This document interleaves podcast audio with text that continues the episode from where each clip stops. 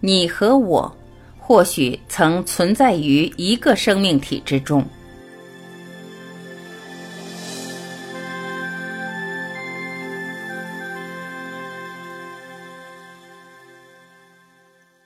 佛陀每天都在尼连禅河里沐浴，他会在河旁两岸或森林里他行出来的小径上行禅。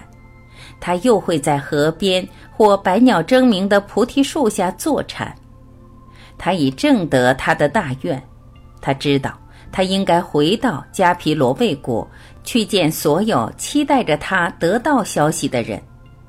他又想起在王舍城的频婆娑罗王，他对这位年轻的国王有一分特别的好感，因此也很想去探访他。还有他从前的五个同伴，他知道他们具备很快达到解脱的条件，因此也很希望早点找到他们。他们应该仍在附近。河流、天空、星月、山林以及每一叶青草、每一粒尘埃，都因佛陀起了变化。他知道多年来对大道的寻觅没有白费。其实那些艰辛和考验是有助于他最后的正道的。所有众生都本具开悟的心性，每个人都存藏着开悟的种子。众生都不用向身外求悟，因为他们本身就含藏着宇宙间的所有智慧和力量。这是佛陀的伟大发现，更是所有众生应该为之庆幸的。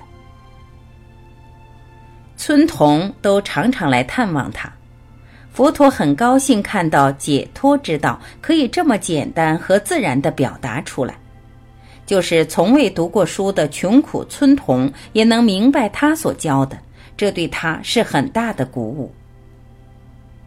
一天，小童带了一大篮橘子来，他们想练习佛陀对他们说教的第一课。专注的把橘子在留心觉察中吃。善生有礼的向佛陀鞠躬后，便把篮子放在他面前。佛陀合上掌，然后拿起一个橘子来，跟着善生把篮子传给坐在佛陀身边的夫西底，他也同样合起掌来拿了一个。善生继续把篮子传送给每一个孩子。直至每人都有一个橘子，然后他才自己坐下来，如其他人一样，合上双掌，拿了一个橘子。他们全部默默地坐着，佛陀叮嘱他们随着自己的呼吸而微笑。他用左手拿起一个橘子，深深地望着他。小孩们都跟他这样做。他慢慢地把橘子的皮剥下。孩子们也把自己橘子的皮剥下，老师和学生一起在静默觉察中专注地享受着他们的橘子。当大家吃完后，巴纳把全部的橘子皮收集起来，他们都十分高兴和佛陀一起这样专念地吃橘子。与小孩一起休息，佛陀也感到无限快慰。村童通常在午后来探访佛陀，他教他们怎样坐着，跟着呼吸，以使恼怒或悲伤的心境平静下来。他又教他们行禅，来帮助身心清新舒畅。他更教他们去深深体察其他人和他们的行为，以使自己能体会、能了解和去爱。孩子们都明白他所教的一切。南陀巴那和善生花了一整天缝制一件新的袍子送给佛陀，它的颜色像瓦砖，如佛陀的旧袍一样。当善生知道佛陀身上的衣服原来就是他因伤寒死去的仆人宝珠尸体上的布时，他差点哭了起来。当两个女孩子把新衣送来时，佛陀正在菩提树下坐着。他们静候佛陀从禅坐中出来，才奉上新衣。佛陀很是高兴。我很需要这件衣服啊！他说：“他又告诉他们会把旧的留着，以使他洗衣时可做替换。”善生和南陀巴那私底下决定再做一件给他。一天，善生的十二岁朋友巴那觉多请佛陀教他们朋友之道。就在前一天，他与他最要好的朋友加利加闹翻了。来看佛陀的路上，虽然经过加利加的家，但巴纳觉多不肯进去。直至后来，因善生相劝，他才勉为其难的进去。加利加也只是因为善生同行，才答应一起前来。当几个女孩抵达后，巴纳觉多和加利加距离彼此很远，各坐一方。佛陀告诉他们一个关于一头鹿、一只小鸟和一只海龟的故事。他说。这是发生在几千年以前的事，在那一生中，它是一只鹿。孩子们觉得有点奇怪，但他解释说，在过去世中，我们都曾是土、石、鹿、风、水、火，我们也曾是苔、草、树、虫、鱼、龟、鸟和哺乳类动物。这些都是我在禅定中清楚见到的，因此在那一世我是一只鹿。这其实是很平常的事。我仍记得自己曾是兀立在山峰上的一块基石，又有一生是棵海子树。你们也都是一样。我将要告诉你们的故事是关于一头鹿、一只小鸟、一只龟和一个猎人的。或许你们其中一个曾是那只小鸟或海龟。我们都曾在地球上还未有人类或其他鸟兽的时期生活过，那时只有海洋里的植物和地球表层的树木。在那个时候，我们可能是沙石、露水或植物。之后，我们便经历雀鸟动物的生命，终于而为人类。现在我们就不单只是人类了，我们是稻米、橘子、河流和空气，因为没有这些，我们都不可能存在。当你们看见稻米、椰子、橘子和水，请谨记，你们在这一生是要依靠很多其他的生物才能生存的，这些生物都是你们的一部分。如果你们能体会这个，你们就会惊艳到真正的了解和爱。虽然我将要说的故事发生在几千年前，但同样的故事可以随时发生在这个时代。细心听下去，看看你们和故事里的动物有没有相似的地方。于是佛陀开始述说这个故事。那时，佛陀是森林里的一头鹿，他很喜欢到附近一个湖喝清澈的湖水。湖里住着一只海龟，而湖边一棵杨柳树上则住着一只喜鹊。鹿、龟和喜鹊成为很好的朋友。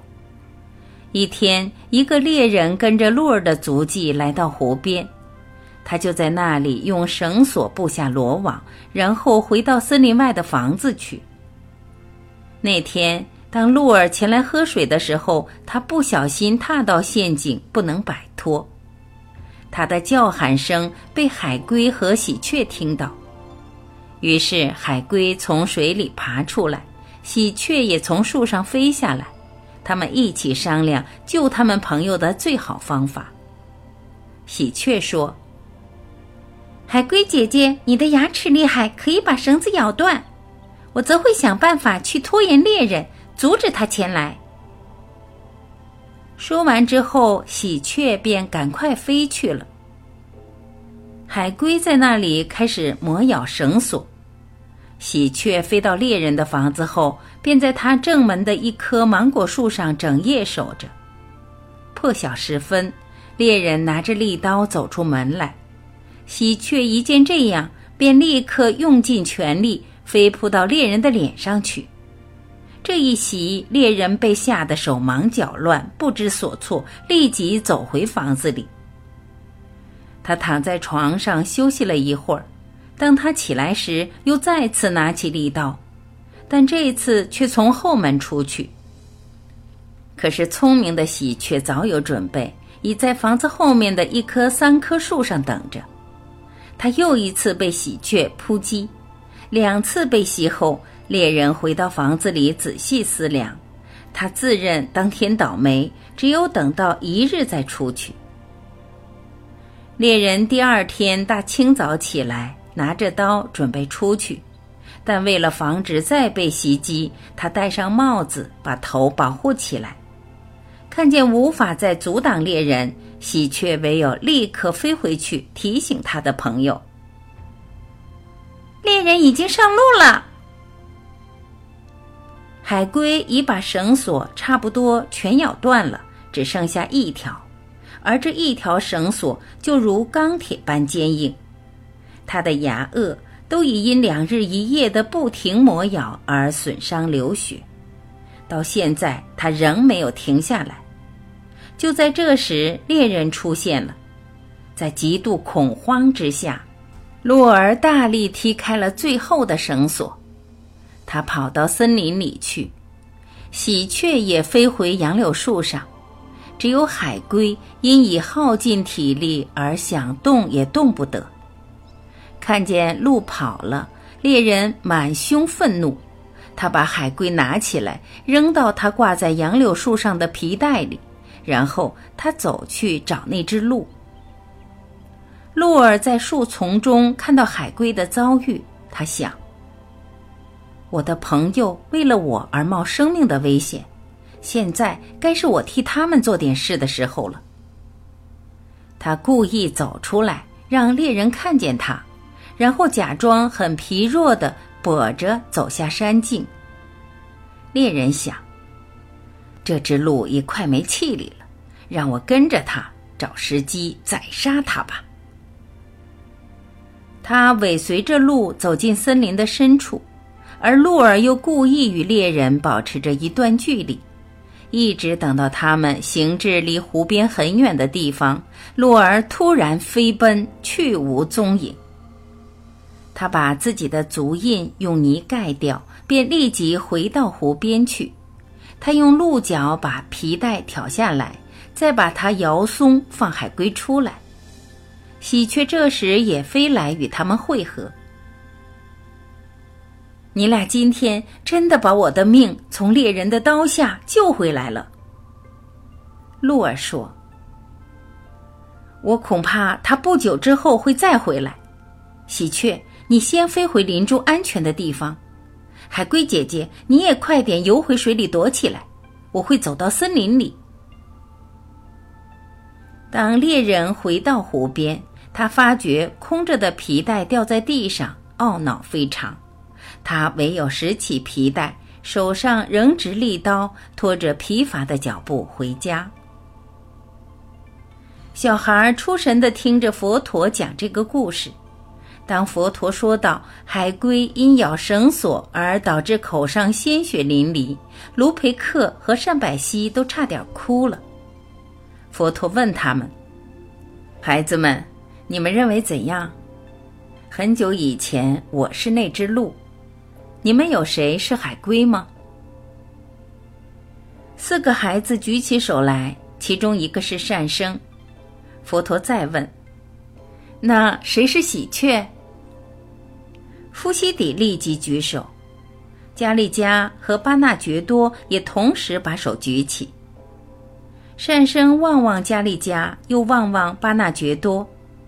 如果你们两个都是喜鹊，那你们便是一个人了。喜鹊生喜鹊的气有何好处？我们为何不可以像鹿、龟和喜鹊那样做好朋友呢？巴纳觉多站起来，走到加利加那里，他用自己小小的双手执着他朋友的手。加利加把巴纳觉多拉到身旁，移开一点，让他坐下来。佛陀笑了。你们很明白这个故事，你们记着吧。像这样的故事，在我们的日常生活中随时都在发生。